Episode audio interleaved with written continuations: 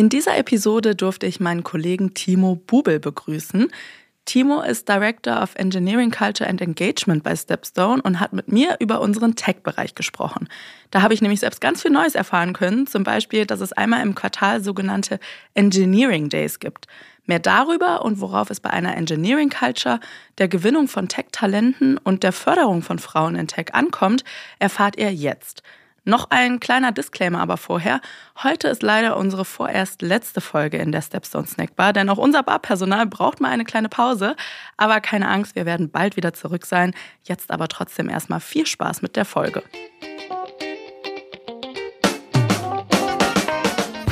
Die Stepstone Snack Bar. Das leicht verdauliche Expertengespräch rund um Arbeitswelt und Arbeitsmarkt. Herzlich willkommen zu einer neuen Folge in der Stepstone Snack Bar. Ich bin Kim und leider kann mein Co-Moderator Tobias heute nicht dabei sein, aber dafür freue ich mich nach langer Zeit mal wieder einen Kollegen an unserer Bar zu Gast zu haben, so richtig in echt sogar heute, ähm, nämlich unseren Director of Engineering Culture und Engagement bei Stepstone, Timo Bubel. Hallo.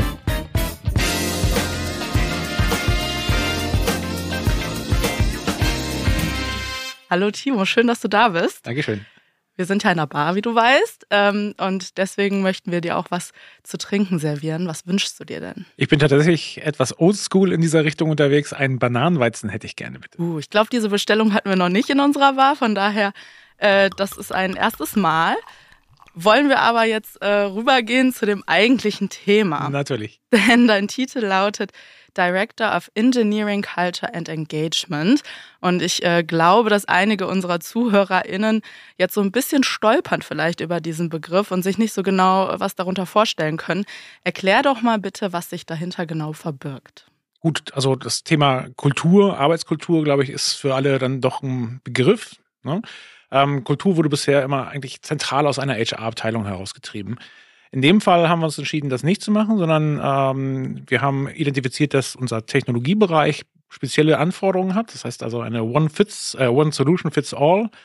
Ähm, Lösung, die normalerweise von HR ausgeht, funktioniert da nicht, sondern wir wollen äh, unseren Technologiebereich explizit adressieren mit den äh, notwendigen Dingen. Engineering bedeutet Probleme zu lösen, jeden Tag mit na, natürlich Softwareentwicklung in unserem Fall. Und ähm, das setzt bestimmte Voraussetzungen voraus, wie eine psychologische Sicherheit, Fehler machen können, aus Fehlern lernen können, aber auch ein Empowerment der Teams, die ähm, von A bis Z sämtliche Ressourcen haben sollen, um produktiv arbeiten zu können, ein gleiches Mindset, ein gleiches Verständnis, wie wir die, äh, wie wir arbeiten, äh, etc. Da sind ganz viele Aspekte drin, die wir adressieren, die weit über das hinausgehen, was ein normales HR-Team normalerweise macht. Mhm. Da sind jetzt auch eigentlich schon ganz viele so Faktoren bei, die du gerade genannt hast, die man eigentlich schon so auf eine sehr große Masse an äh, Personen in einem Unternehmen anwenden kann. Ähm, aber warum braucht es jetzt gerade jemanden wie dich mit deiner Position und auch dein Team natürlich, in Zeiten wie jetzt, also wo uns immer mehr die Fachkräfte ausgehen. In Zukunft wird es immer schlimmer, wenn man es jetzt so negativ äh, formulieren möchte. Und ja, gerade in eurem Bereich, also im Tech, ähm, sehen wir das ja schon seit sehr langer Zeit. Definitiv. Also Programmierer zu finden, es wird immer schwieriger und das ist genau der Grund, warum wir gesagt haben, wir müssen uns attraktiv machen als Unternehmen, ähm, um Talente ansprechen zu können, um wirklich Top-Talente anziehen zu können. Und das setzt voraus, dass wir halt eine Arbeitsumgebung schaffen, in dem diese Leute ähm, sich auch frei entfalten können und auch vor allem bei uns bleiben wollen auf lange Sicht. Ne? Ich kann ein tolles Employer Branding machen, das Leute anzieht. Wenn dann die Realität innerhalb des Unternehmens nicht so ist, wie das nach außen verkaufen wird, äh, gehen die Leute schneller, als man gucken kann.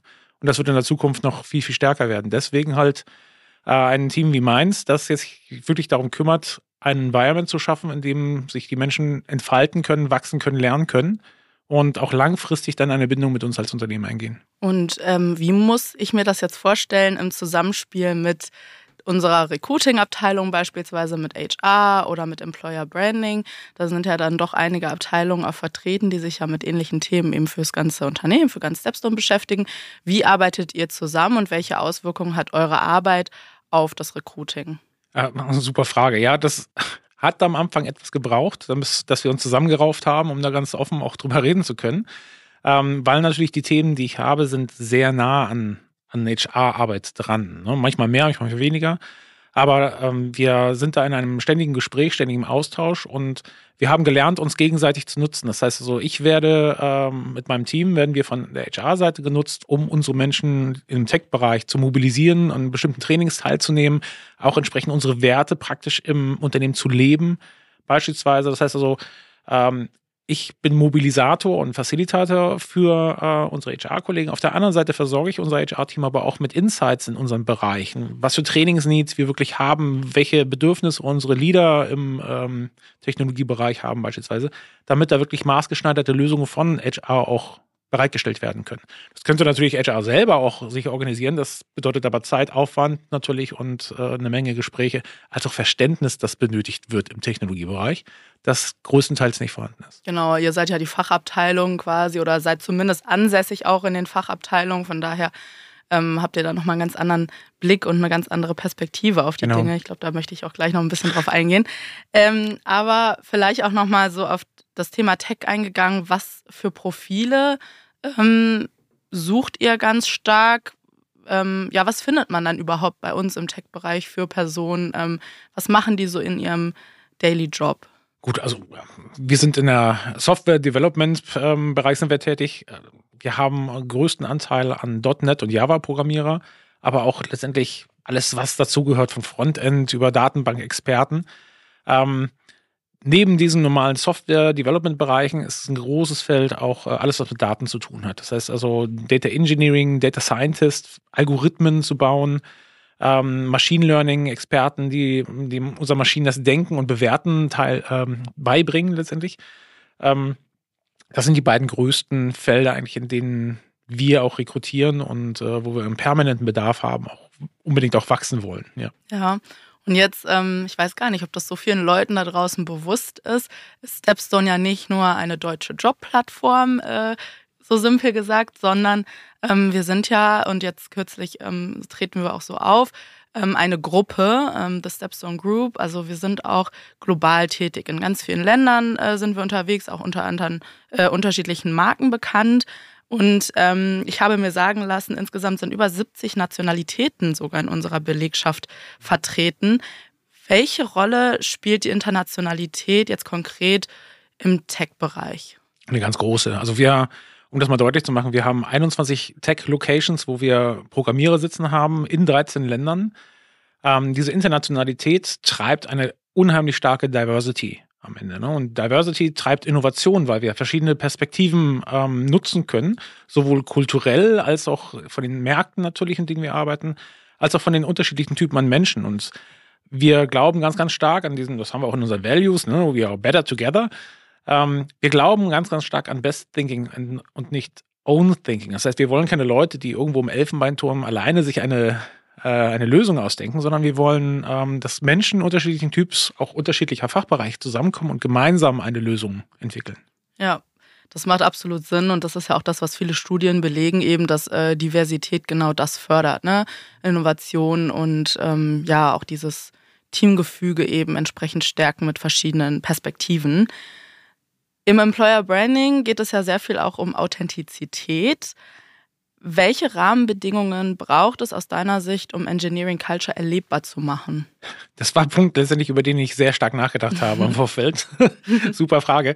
Nein, ich glaube, ähm, alles steht und fällt bei so einem Thema mit dem äh, Buy-in des Managements. Das heißt, wenn ich ein Oldschool 90er Jahre ähm, Managementstil habe, der vor allen Dingen durch Top-Down-Hierarchien, ähm, durch Kontrolle und Misstrauen geprägt war in der, äh, in der, Vergangenheit, ähm, kann man sowas, was wir gerade aufbauen, nicht, nicht umsetzen. Das heißt, wir brauchen ein, ein Leadership an, ähm, an der Spitze, die das Ganze vorleben, die die Wertschätzung vorleben, die das Vertrauen vorleben, die aber auch möchten, dass die unteren Teams, also die Entwicklungsteams, die an der, an der Basis sitzen, die die Software erstellen, dass die alle Ressourcen bekommen, dass die empowered werden, auch Entscheidungen zu treffen, schnell voranzugehen und ähm, auch lernen, mit dieser Verantwortung dann entsprechend umzugehen natürlich. Das ist jetzt nichts, was man von heute auf morgen entwickeln kann.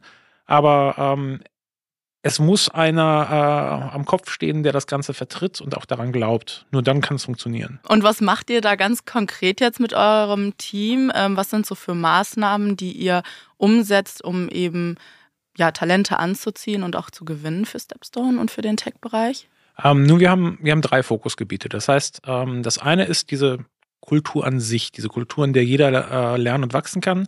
Das setzt voraus, dass man Fehler machen kann, psychologische Sicherheit hat, etc. Das heißt, da müssen wir das Environment gestalten, ja, ähm, Formate schaffen, wo wir über äh, Probleme reden können, wo wir auch Lernangebote schaffen, etc. Ähm, das zweite, das zweite Fokusgebiet sind unsere Führungskräfte. Das heißt also, ähm, dieses Mindset, was wir aus dem Leadership, also aus dem äh, von unserem CTO vorgelebt bekommen, das muss natürlich auch verinnerlicht werden in sämtlichen Führungskräften. Die Führungskräfte müssen verstehen, dass sie nur noch, nur noch hört sich jetzt blöd an, ne? Aber dass sie vor allen Dingen dafür da sind, die Teams zu orientieren und zu enablen, um dann aus dem Weg zu gehen und die Teams machen zu lassen. Wir wollen keine Führungskräfte mehr haben, die die Lösung bereits mitgeben mit dem Problem. Ja, weil dann sind wir nur eine Feature Factory, wir programmieren einfach Lösungen, aber keiner will dafür Verantwortung übernehmen, weil das ist ja nicht unsere Lösung. Ja, äh, die Orientierung muss stattfinden und dann geht die Führungskraft aus dem Weg, enabled das Team, eigene Entscheidungen zu treffen und achtet nur letztendlich darauf, dass die, dass das Ziel auch wirklich erreicht wird und dass das Team nicht irgendwo unterwegs nach links oder rechts abbiegt, wo sie nicht hin sollen. Ne? Mhm. Ähm, und die dritte Aufgabe, jetzt kommen wir auf das Hiring nachher. Ähm, dritte Aufgabe ist, alles das, was wir nach innen verändern und verbessern, um diese Talente natürlich auch langfristig bei uns halten zu machen, wollen wir auch nach außen kommunizieren. Das heißt, wir betreiben beispielsweise einen Tech-Blog, in dem wir konstant darüber schreiben, woran wir arbeiten, was für Challenges wir haben, wie wir diese lösen. Ähm, wir präsentieren uns nach außen. Wirklich so in einer Sprache für die Zielgruppe. Das heißt, das ist kein Employer Branding, das ist wirklich Tech zu Tech, ähm, was da gesprochen wird, dass wir wirklich über Programmierung, Technologien schreiben. Dasselbe machen wir mit Meetups, dass wir ähm, Interessensgruppen zu uns einladen, mit denen Ideen teilen, mit denen Probleme diskutieren, externe Vorträge hier im Haus haben, wo wir uns als Arbeitgeber präsentieren, aber natürlich auch als, als Kompetenzträger für Technologien. Und dann natürlich auch auf Messen, auf Konferenzen als mit Speakern vertreten sind, wo wir unsere eigenen Leute aus dem Tech-Bereich äh, enablen, als Speaker aufzutreten und dann entsprechend auch dort über Technologie von uns reden zu lassen. Jetzt reden wir die ganze Zeit über Tech, ne? Und es ja. ist eine sehr tech-lastige Folge natürlich, weil das halt eben genau dein ähm, Expertengebiet ist. Aber ich finde ganz schön an den Maßnahmen, die du gerade genannt hast, dass man die eben auf jeden Bereich, in jedem Unternehmen, also in jeder Branche auch anwenden kann, eben Natürlich. diese von Experten zu Experten sprechen. Ne? Ähm, ich glaube, das ist dieses, was das dann auch wiederum nahbar macht für Talente und dann letzten Endes auch hoffentlich erlebbar und äh, dann die Conversion mit sich bringt. Hat irgendwas für euch in der Vergangenheit ganz besonders gut geklappt? Gibt es irgendwie, ich weiß nicht, ob es ein Geheimrezept oder so gibt, wahrscheinlich nicht, aber man kann ja mal fragen. Du hast es gerade schon gesagt, die Authentizität. Schwieriges Wort. Schwieriges ja. Wort, ja. Besonders mit so einem Bananenweizen dann dabei. ähm, Authentizität ist wichtig, ähm, Transparenz ist genauso wichtig. Das heißt, ähm, wir versuchen, auch wenn wir dann in Recruiting zu sprechen sind, wirklich auf Augenhöhe mit den Leuten zu arbeiten. Ähm, dass wir also nicht ein einseitiges Interview führen, sondern dass wir auch dem Kandidaten dann vor uns die Möglichkeit geben, seine Fragen zu adressieren. Dass es wirklich ein Dialog und kein Verhör wird. Ähm, genauso gut wie wir ähm, unsere Büros erlebbar machen, wir Praktikumstage anbieten, dass man reinschauen kann bei uns, wie, wie ist das bei uns zu arbeiten, Tag mal mitprogrammieren, mitcoden, ähm, bis hin sogar zu äh, separaten Zeiten, wo dann der Kandidat sich mit dem jeweiligen Team zusammensetzen kann, mit dem er zukünftig arbeitet, wo kein Recruiter und kein Hiring Manager dabei ist. Also wir lassen wirklich die äh, unsere Teams für sich sprechen in, in diesem Rahmen kann doch alles gefragt werden. Ne? Wie, wie tickt der Chef? Was ist jetzt hier wirklich, wie ist das jetzt wirklich zu arbeiten? Das heißt, wir glauben daran, dass die Leute, die für uns arbeiten, auch bei uns bleiben, weil sie mit unserer Kultur zufrieden sind. Und das sollen die selber auch entsprechend vermarkten können. Ja, das heißt, wir glauben da ganz stark, dass unsere Mitarbeiter für sich sprechen können. Und das hat sich in der Vergangenheit bewiesen, ähm, dass das ein sehr guter Faktor ist, der extrem gut ankommt bei unseren Kandidaten, ähm, die dann nachher wirklich auch einen Glauben in uns haben, schon bevor die überhaupt unterschrieben haben. Und gibt es auch etwas, wo ihr sagt, da habt ihr jetzt ganz besonders große Herausforderungen? Das ist, äh, also gerade jetzt natürlich in Zeiten der Inflation und äh, der immer knapper werdenden Ressourcen auf dem Markt, ist natürlich das Gehaltsthema ein, mhm. äh, ein Riesenfaktor. Das heißt, da gehen die Unternehmen mehr oder weniger in einen Gehaltskampf, der sich immer weiter nach oben schraubt. Ähm, und äh, das ist sicherlich eine Herausforderung für viele Unternehmen. Ja, für uns als Stepstone ähm, haben wir identifiziert, dass die Sinnhaftigkeit des Jobs bei uns und die Kultur, dass sehr, sehr viele Dinge gut machen kann. Das heißt, wenn die Leute, wenn die Leute bei uns anfangen und die, das, diese Entfaltung, dieses Development, die Förderung, die sie bei uns bekommen, ähm, wertschätzen lernen, ist Gehalt nicht mehr Top 1 wichtig, sondern dann zählt erstmal das, was sie mitnehmen können bei uns. Ähm, Menschen verlassen ja bekanntlicherweise ihren Chef oder die, die falsche Kultur und nicht zwangsläufig den Job. Das heißt also, solange der Job bei uns attraktiv ist, ist das Gehaltsthema sekundär. Aber dennoch ist das, gerade um Leute anzuziehen oder aus einem bestehenden Job herauszuholen, ist Gehalt immer noch die Challenge Nummer eins. Hm. Genau das Gleiche sehen wir auch in der äh, Theorie, wenn man das so sagen kann. Also wir führen ja mit unserem Team Studien durch zu genau solchen Themen. Und in der letzten Studie Future Work Today, ähm, die wir gemeinsam mit dem Handelsblatt Research Institute durchgeführt haben letztes Jahr, kam genau das raus. Also Gehalt ist immer noch Nummer eins Faktor, mhm. aber es ist eben nicht alles. Es ist ein ganzes Paket, ein Benefit-Paket äh, was man da schnüren muss und worauf es dann letzten, äh, Endes, letzten Endes ankommt, weil ich glaube, Gehalt war dann irgendwie nur so ein Drittel, was natürlich enorm viel ist immer noch, aber im Verhältnis natürlich nicht mhm. ausreicht. Und genau das, was du gesagt hast, ähm, sowas wie Sinnhaftigkeit oder eben äh, Entwicklungsmaßnahmen oder Möglichkeiten ähm, sind da auch sehr weit oben. Ja. Nur um ein Beispiel zu geben, also Entwicklungsmaßnahmen, wir, ähm, wir geben jedem unserer Mitarbeiter abhängig von seiner Hierarchie im Unternehmen oder von der Juniorität, Seniorität, äh, bekommen Mitarbeiter dedizierte Zeit für ihre persönliche Entwicklung. Das heißt, es fängt mit 10% an für die Junior-Leute. Ähm, 10% sind schon ein halber Tag pro Woche. Mhm. Zeit, die reserviert ist für die persönliche Weiterbildung. Damit kann mit neuer Technologie gespielt werden, man kann Online-Kurse machen, man kann in Trainings gehen, sich mit seinem äh, Mentoren zusammensetzen beispielsweise. Wie man diese Zeit nutzt, ist eine eigene Entscheidung. Aber ähm, je höher man kommt, desto mehr Zeit bekommt man dann auch. Nicht nur um persönlich zu lernen, sondern damit wir auch unsere Senioren enablen, mit den Junioren zu arbeiten, sodass wirklich jeder Mitarbeiter bei uns einen Coach, einen Mentoren hat, der ähm, in einer persönlichen Entwicklung auch helfen kann. Das ist ein Konzept, das extrem gut ankommt bei den Mitarbeitern. Ja, das finde ich total spannend. Und funktioniert das auch so in der Umsetzung äh, im Alltag? Also, ich meine, wir kennen das, glaube ich, alle, dass äh, jeder immer sehr, sehr viel um die Ohren hat. Ähm, und dann muss man manchmal priorisieren und leider fällt dann sowas vielleicht manchmal hinten rüber, aber es ist eine ewige Diskussion, hundertprozentig. Ja? ja, natürlich. Wir haben Businessziele, wir wollen äh, natürlich auch die Software abliefern, die wir programmieren. Das ist vollkommen klar. Das muss immer auch verhandelt werden. Wann kann man jetzt welche Zeit wie wo nutzen? Aber wir schaffen beispielsweise auch Angebote, dass wir einmal im Quartal drei Tage lang Engineering Days haben. Das ist eine reservierte Zeit, in dem dann ähm, diese, diese Weiterbildungszeit konkret genutzt werden kann, wo dann die einzelnen ähm, Jobfamilien Präsentationen, Demos, ähm, Trainings anbieten, die dann gegenseitig besucht werden können, um genau diese Silos zwischen den Fachbereichen im Technologiebereich runterzubrechen, die Menschen, die Community zusammenzubringen und voneinander zu lernen. Und das ist dann natürlich drei Tage, da bleibt für jeden das hängen, da kann man Zeit nutzen. Ähm, das ist mit den, äh, mit den ganzen äh, Produktleuten, mit den Businesses äh, um uns herum ist das abgesprochen, dass wir auch diese Zeiten dann auch wirklich nutzen können für die äh, Weiterentwicklung. Ansonsten natürlich ist das überall, ne? dass, dass erstmal Businessziele vorgehen, das ist vollkommen klar. Aber wir legen halt Wert darauf, dass wir da eine gute Balance haben. Genau, und wie ich eben gesagt habe, wir haben jetzt hier eine andere Perspektive mit dir sitzen, weil wir sprechen ja sehr oft eben mit Personen aus dem HR und Recruiting. Mhm.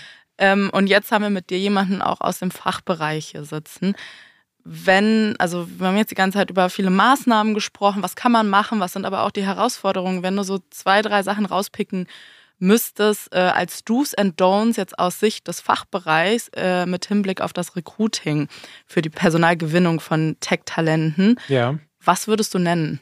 Do's und Don'ts im Recruiting. Also ich habe gerade schon gesagt, Transparenz, Authentizität ist wichtig. Diese separate Zeit mit dem Team ist ein extremer Vorteil das Tech-Stack ist für Entwickler vor allem wichtig. Das heißt, sie wollen im Vorfeld wissen, mit was für Technologien werde ich überhaupt programmieren, was für Sprachen nutzt man da. Ähm, das heißt also, wie State of the Art ist diese Firma und kann die mich wirklich weiterbringen. Wenn sich eine Firma inhaltlich, technologisch nicht weiterentwickelt, wird die auch irgendwann ähm, untergehen. Natürlich, Technologie entwickelt sich so schnell mittlerweile, da muss man dranbleiben und das wollen die Entwickler auch. Die wollen mit den neuesten heißen Zeug halt rumspielen. Ähm, Don'ts sind vor allen Dingen Top-Down-Hierarchien, ähm, veralteter Management-Stil äh, beispielsweise, als auch ähm, diese Transparenz nicht zu geben, letztendlich. Ne? Dass, dass, dass Fragen unbeantwortet bleiben, dass, dass die Entwickler nicht das Gefühl bekommen, dass sie wirklich etwas bewegen können. Jetzt würde ich gerne einen kleinen Schwenker machen. Ja, los, los. äh, und zwar äh, zum Thema Frauen in Tech. Ähm, ja. ja. leider ja immer noch ein, ähm, eine sehr unterrepräsentierte, mhm. äh, wie sagt man? Ja, ein, letzten Endes ein unterrepräsentiertes Geschlecht im Tech-Bereich. Ähm, ich habe auch mal nachgeschaut. Ähm, der Schnitt in Deutschland liegt, glaube ich, so zwischen 20 und 23 Prozent mhm. irgendwie. Mhm. Und bei Stepstone haben wir 21,2 Prozent Frauen in Tech-Jobs. Das heißt, wir liegen da ganz gut im Schnitt. Das heißt, erstmal nicht schlecht, aber ich kann mir vorstellen, dass das nicht das ist, äh, wo wir eigentlich hinwollen und dass wir uns damit eben nicht zufrieden geben. Was braucht es aus deiner Sicht, um mehr Frauen in Tech zu gewinnen und was tun wir bei Stepstone dafür? Mhm. Äh, also erstmal, wir können natürlich das Thema Tech jetzt nicht zwangsläufig ändern. Ne? Wir, wir reden über Technologie. Ich glaube, das ist eine Natur der Sache, dass sich da Männer weitaus mehr für interessieren, als dass Frauen das tun. Nichtsdestotrotz, ähm, was wir sehen, ist, dass die Kultur ein ganz großer, ähm, ein ganz großer Treiber davon ist, Frauen auch anzuziehen als Arbeitgeber im Tech-Bereich. Äh, wir sehen das vor allen Dingen in den Bereichen Data Science, also überall da, wo um Daten und Algorithmen, Statistiken gearbeitet wird, da wächst unser Frauenanteil sehr, sehr stark an. Ähm, die Frauen, die, und damit will ich jetzt keine Schublade aufmachen, aber das ist so eigene Erlebnis, was ich jetzt sehe, ähm, Frauen sind sehr viel mehr selbstreflektiert, als Männer das sind. Und ähm, dementsprechend ist eine Kultur, in der man eine psychologische Sicherheit hat, in der man sich ausprobieren kann, in der man auch gefördert wird, ähm, zu lernen, sich auszuprobieren, Fehler machen zu können, ne, wieder aufzustehen, weiterlaufen, äh, ist viel interessanter für Frauen äh, als Arbeitsumgebung als eine von Ellenbogen dominierte Arbeitswelt, in der man permanent kämpfen muss, um überhaupt gehört zu werden. Ne? Ähm, das heißt also, seitdem wir jetzt seit Februar 2022 an dieser Kultur, ähm, an diesem Kulturchange bei uns arbeiten und diese, diese Maßnahmen alle implementieren, haben wir beispielsweise schon beobachtet, dass der Anteil der Frauen in Führungspositionen bei uns sich verdoppelt hat. Ja, das ist ein, das ist für mich ein ganz klares Zeichen dafür, dass ähm, das funktioniert, was wir da machen und dass wir äh, ganz viele Frauen auch enablen können, jetzt gehört zu finden, ähm, wahrgenommen zu werden, als auch natürlich dann diesen Schritt zu gehen, eine Führungsposition zu übernehmen. Ja, und vielleicht auch nochmal, also wir, wir setzen ja jetzt hier im, im Recruiting, ne, in der Talentgewinnung auch in einem ganz anderen, ja, an einer anderen Stelle im Zyklus, in diesem kompletten Zyklus an, weil ähm, man kann natürlich auch sagen und jetzt ganz woanders beginnen und sagen, ne, es fängt ja vielleicht schon so im Kindergarten, in der Grundschule an, äh, wie Frauen, äh, Mädchen in dem Alter und Jungs dann eben überhaupt geprägt werden. Ne? Stimmt sogar, ja. Deswegen, ähm, nee, deswegen, ich finde das äh, super spannend und das ist eigentlich so eine Debatte, die man auch so gesellschaftlich eben äh, führen kann und sollte. Ein großes Problem bei dem Ganzen ist ja oft auch der Wiedereinstieg in den Job, wenn Frauen beispielsweise ähm, in Elternzeit waren.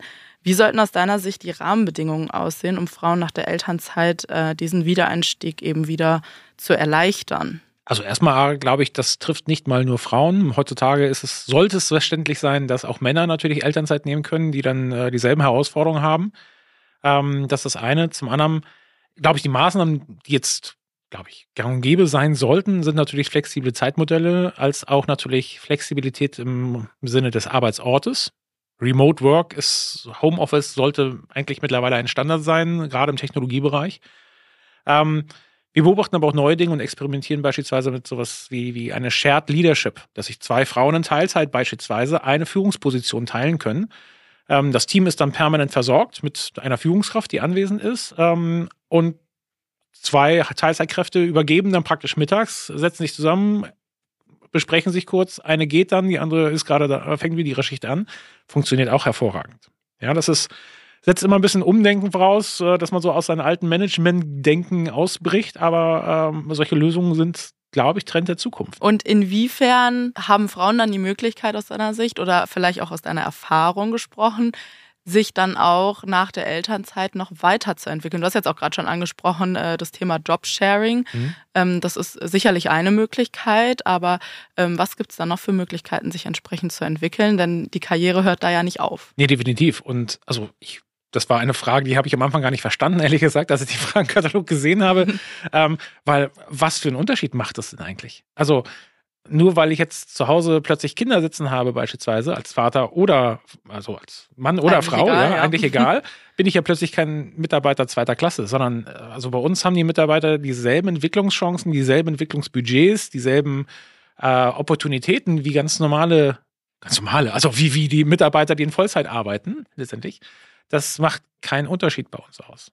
Ja, ob das jetzt äh, eine Teilzeitmitarbeiter ist oder nicht, das setzt voraus, dass wir hier als, als Firma uns von dem Altdenkweisen lösen und eher gucken, okay, funktioniert das? Habe ich da auch eine Position, wo das funktioniert? Das ist eine andere Frage natürlich. Wie sind die, die Anforderungen des Jobs an diese Person natürlich? Ähm, aber ich habe bisher noch keine Situation selber erlebt, wo wir nicht eine kreative Lösung finden konnten. Hm. Ja, das ist schon mal gut zu hören. Ähm, und vielleicht muss ich da noch an der Stelle ergänzen, das habe ich jetzt eben nicht gesagt und du auch nicht, aber dass dein Team ja auch nur aus Frauen besteht. Ich weiß nicht, vielleicht kannst du auch noch mal ganz kurz äh, was dazu sagen. Es sind ja auch einige in Teilzeit, ne? Das ist richtig. Also erstmal muss ich sagen, dass es nicht bei äh, nicht mit Intention so passiert, sondern ähm, ich habe die Mitarbeiter, meine Mitarbeiterinnen ähm, nach Kompetenz und nach ähm, komplementären Eigenschaften ausgesucht. Also so, dass, dass jeder im Team eine Stärke hat, die, äh, die er mit reinbringt, die eine andere Person nicht hat. Und ähm, ja, das hat sich so ergeben, dass zwei meiner Mitarbeiterinnen in Teilzeit sind, eine in Vollzeit.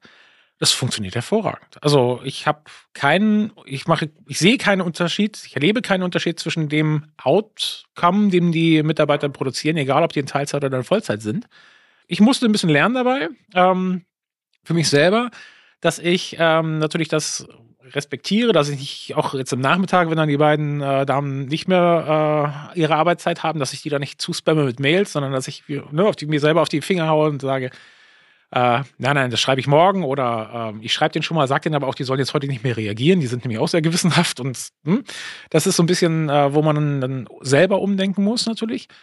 Ähm, auch wenn es Teamworkshops oder natürlich Termine gibt, die wir intern koordinieren, muss man natürlich gucken, dass man das nicht in, in die Zeiten legt außerhalb, aber äh, es funktioniert für mich hervorragend, würde ich jederzeit wieder machen. Mhm. Und jetzt hast du mir fast schon was äh, vorweggenommen und zwar, aber da kannst du gerne noch mal ein bisschen äh, ja ausholen, Mhm. ähm, inwiefern du jetzt als äh, Führungskraft eines eben frauendominierten Teams ähm, ja einen gewissen Rat an andere Führungskräfte geben kannst und vielleicht auch mal berichten kannst von Fehlern, die du vielleicht gemacht hast. Äh, aus denen du gelernt hast. Also wie zum Beispiel dieses, ne, man muss sich selbst dann disziplinieren, dran denken, ah, äh, nachmittags wird, werden keine Meetings eingestellt oder ähnliches. Ja, was ich selber gelernt habe, sonst, ne, ist, dass die, das ist ein unheimlicher Spagat. Ich habe das selber mal äh, für drei Monate selber mit meinen eigenen Kindern gemacht, dass ich Teilzeit gearbeitet habe. Ich habe es da selber gefühlt. Ne? Ähm, dieser Spagat, den man dann hat zwischen Familie und Beruf. Man sitzt im Büro, dann muss man irgendwann einen Stift fallen lassen, um dann rechtzeitig bei der Tagesstätte zu sein, um die Kinder einzusammeln. Dann ist da die ganze Zeit Halligalli im Nachmittag. Äh, trotzdem ist man noch irgendwie gedanklich bei den Firmenprojekten dabei. Das ist ein Riesenspagat, der da stattfindet. Äh, und ich habe dann heiden Respekt vor von den Leuten, die das vernünftig gestemmt bekommen. Ähm, das kann ich supporten, diese, diese Leistung, dieser Leistungsdrang, der Wille, der dann da ist, indem ich als Manager natürlich darauf eingehe und dann entsprechend auch so sorge, dass ich nicht noch zusätzlich Druck aufbaue, äh, indem ich dann halt plötzlich anfange, dann Termine in den Nachmittag zu legen, wo die Mitarbeiter eigentlich nicht können, beispielsweise, ja, weil dann halt da gerade die, die Kinder prioritär zu behandeln sind. Oder dass ich dann auch eine, eine Zeile drunter schreibe, wegen ich wollte das nur aus meinem Kopf rauskriegen, diese E-Mail, reicht, wenn du morgen darauf antwortest. Ne?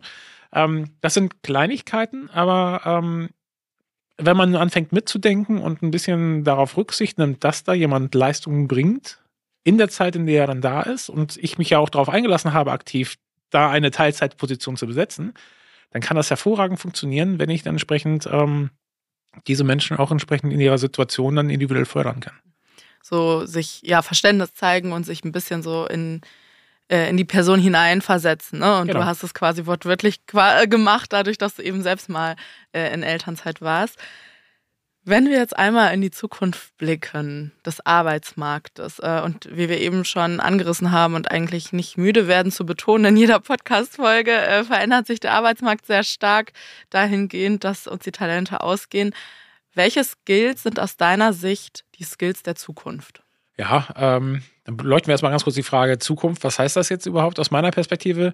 Ähm, Zukunft heißt, die Menschen werden viel einfacher, viel schneller, viel häufiger den Job wechseln wahrscheinlich. Ähm, wir, die Märkte entwickeln sich in Richtung äh, von Arbeitnehmermärkten. Das heißt, die, die Talente werden sich den, die Firma, mit der sie arbeiten wollen, aussuchen können. Ähm, das heißt, Technologie wird sich weiterentwickeln auch. Wird, die Art und Weise der Jobs wird sich verändern äh, in der Zukunft, weil auch immer mehr künstliche Intelligenz Einzug halten wird, die Form der Jobs ändern wird und sowas wenn ich jetzt da überlege, was braucht es an Skills für die Zukunft, ähm, definitiv emotionale Intelligenz. Das ist etwas, was keine Maschine uns abnehmen kann. Ähm, Im Umgang miteinander, im Umgang mit Menschen. Ähm, definitiv sowas wie, wie Stressresistenz ähm, natürlich. Auch äh, Umgang mit Ungewissheit ist äh, ein großes Skill, dass man auch heute Entscheidungen treffen kann, auch wenn man nicht weiß, wie es übermorgen aussehen wird.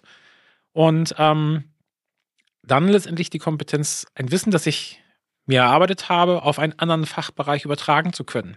Das wird entscheidend sein, weil sich die Jobs in der Zukunft verändern werden und letztendlich ähm, ich flexibel sein muss.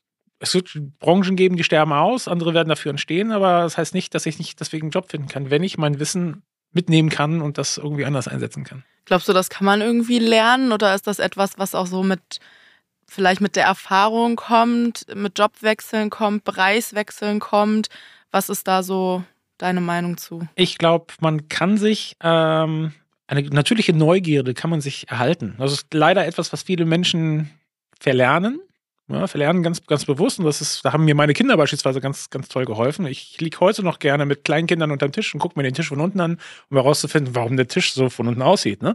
Das heißt also, eine natürliche Neugierde mitbringen hilft einfach, weil das bedeutet, dass man nie auslernt.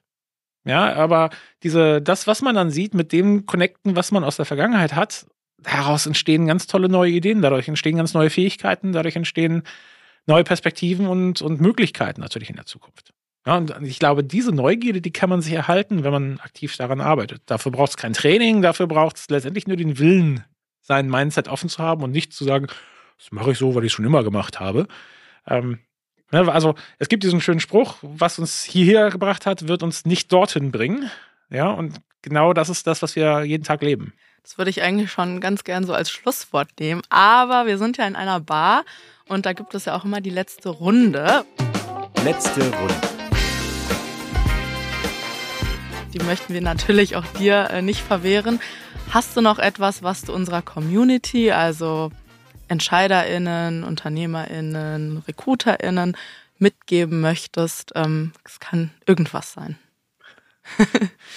mitgeben, das hört sich so an, als wenn wir die Weisheit mit Löffeln gefressen haben. Irgendwie. Das, äh Aber vielleicht so auch als so zusammenfassend ja. vielleicht von dem, was wir jetzt so besprochen haben, so kurz und knapp, was du so am wichtigsten findest. Mhm.